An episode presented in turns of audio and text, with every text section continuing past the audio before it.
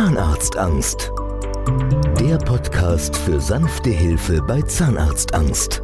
Mit Andrea Herold und Dr. Michael Loi. Zahnarztangst online immer wieder in den Medien. Heute wieder mal ein Beitrag aus dem Radio, ein Interview mit Dr. Michael Loi. Ich weiß, es ist ein unangenehmes Gefühl. Man sitzt auf einem Liegestuhl, man sperrt den Mund auf, das Licht ist sehr grell und ein Bohrer saust in seinem Mund herum. Es ist sehr unangenehm. Da mag der Zahnarzt noch so freundlich sein, die Zahnarzthelferin noch so, noch so hübsch. Ähm, ich war heute Morgen da beim Zahnarzt, aber ähm, wer das nicht schafft, den Mund aufzumachen, ähm, da wird jetzt Guido mit Dr. Michael Loy sprechen. Begrüße ihn. Do Hallo, Dr. Michael Loy. Einen schönen guten Tag, Dr. Loy. Wir reden jetzt mal hier nicht um die normale Angst vor dem Zahnarzt. Ich glaube, es gibt wohl niemanden, dem ein Zahnarztbesuch besonders viel Spaß bereitet. Ihnen doch sicherlich auch nicht, oder? So ist es.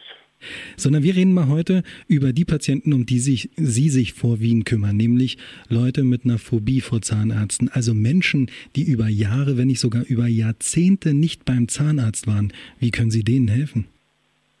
Also es gibt tatsächlich äh, eine hohe Quote in der Bevölkerung, die können nicht zum Zahnarzt, weil sie bei den Gedanken alleine Herzrasen und Zittern und Schwitzen und Übelkeit und Brechreiz und Durchfall bekommen. Es ist eine Katastrophe für die Betroffenen. Die Betroffenen genieren, sie schämen sich maßlos und haben eigentlich fast keine Hoffnung, dass ihnen überhaupt da rausgeholfen werden kann. Für diese äh, Betroffenen gibt es eine Homepage zahnarztangst.de, da kann man sich schlau machen. Und man kann es gar nicht glauben, oder ich konnte es nicht glauben, die schauen bis zu tausendmal in die Homepage rein, immer mehr wahrscheinlich, bis sie dann sich wagen, in dem Büro in Leipzig anzurufen und bei einer betroffenen Patientin, die heute dieses Büro macht, anzurufen und anonym sich schlau zu machen. Wie geht denn das eigentlich? Gibt es äh, überhaupt Hilfe? Stimmt das alles, was da drin steht, was die Patienten berichten? Sprechen wir doch mal ganz konkret über so einen Patienten, der meinetwegen zehn Jahre nicht beim Zahnarzt war. Der hat jetzt Ihre Homepage gelesen, der hat vielleicht auch mit dieser Patientin gesprochen. Trotzdem ist doch seine Angst vor dem Zahnarzt, vor dem Bohrer, vor den Gerüchen, vor den Farben, das ist doch alles nicht weg. Wie kriegen Sie den dazu, dass der sich seine Zähne nicht alleine rausreißt? Dass der Patient sich so intensiv darum kümmert, wie er da eine Lösung finden kann, hängt ganz schlicht und einfach mit dem Leidensdruck zusammen.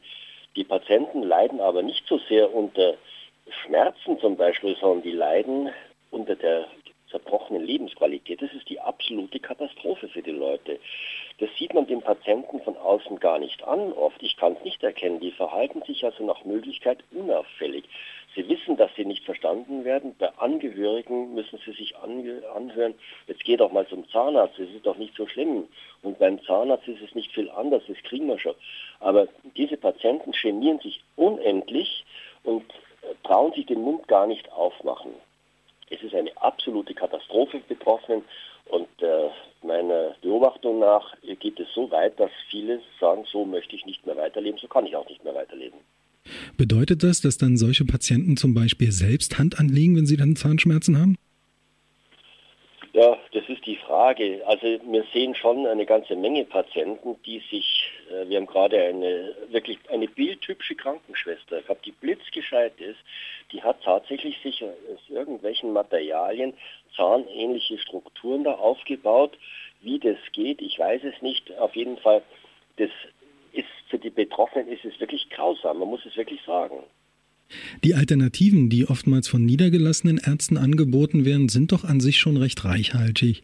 Also angefangen von der ganz normalen Narkose bis hin zu Behandlungen mit Hypnose. Was schreckt zum Beispiel einen solchen Patienten ab, sich hypnotisieren zu lassen? Also darüber muss man sich im Klaren sein. Mit Hypnose kann man mit der Zahnarztphobie, mit dem Zahnarztphobie-Patienten nicht umgehen. Das reicht ganz einfach nicht. Da ist, ich weiß auch ehrlich gesagt nicht, warum man so Widerstände gegen die Narkose entwickelt. Die Narkose ist heute eine tolle, ganz hochentwickelte Technik, die sehr, sehr sicher ist. Wenn Sie heute in die Lufthansa einsteigen, dann ist es, dann können Sie davon ausgehen, dass Sie da problemlos runterkommen. Natürlich nicht, wenn ich der Pilot bin. Also die Technik der Narkose braucht man gar nicht versuchen zu ersetzen durch die Hypnose oder Sedierung oder sonst irgendwas. Sie muss nur dort angesetzt werden, wo sie die einzige Methode ist und die einzige Hilfe ist, diese Patienten aus einer furchtbaren Situation herauszubekommen. Werden solche Patienten ganz nebenbei auch therapeutisch behandelt?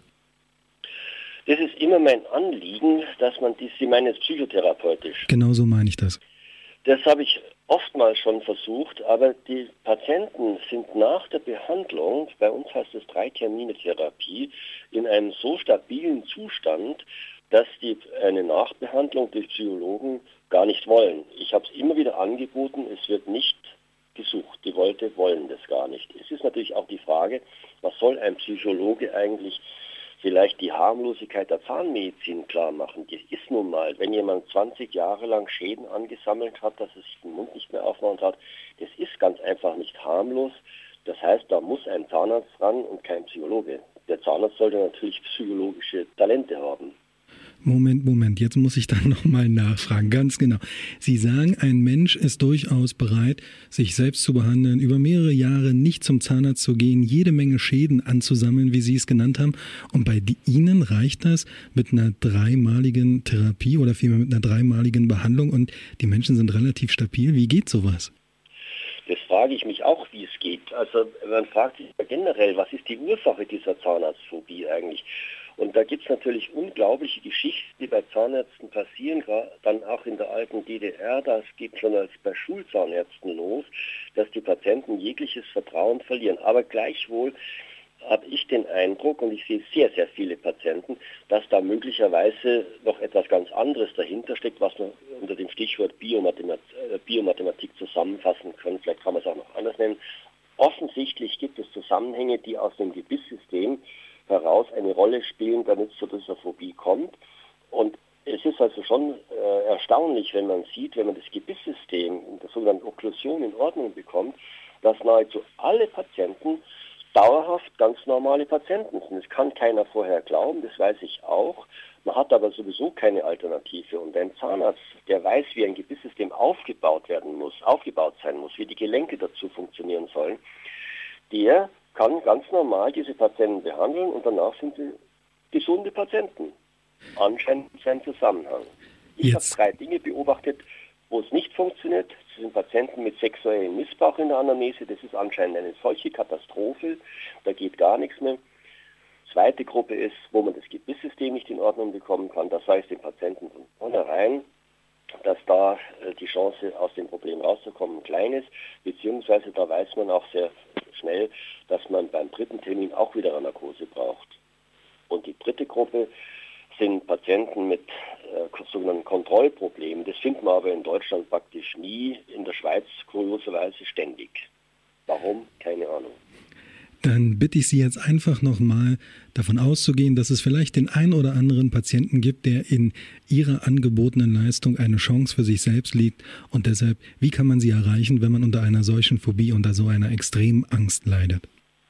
Das Beste ist, die Homepage zahnarztangst.de aufzuschlagen und da sind dann sehr viele Berichte von Patienten drin, die das selbst erlebt haben. Und äh, mir hat neulich mal eine Patientin ein eigentlich sehr nettes Kompliment gemacht. Die hat dann gesagt, wenn Sie nur jemand, der das selbst erlebt hat, kann solche Briefe schreiben. Das hört der Betroffene raus. Solche Briefe kann man nicht nachstellen, das kann nicht gefaked werden.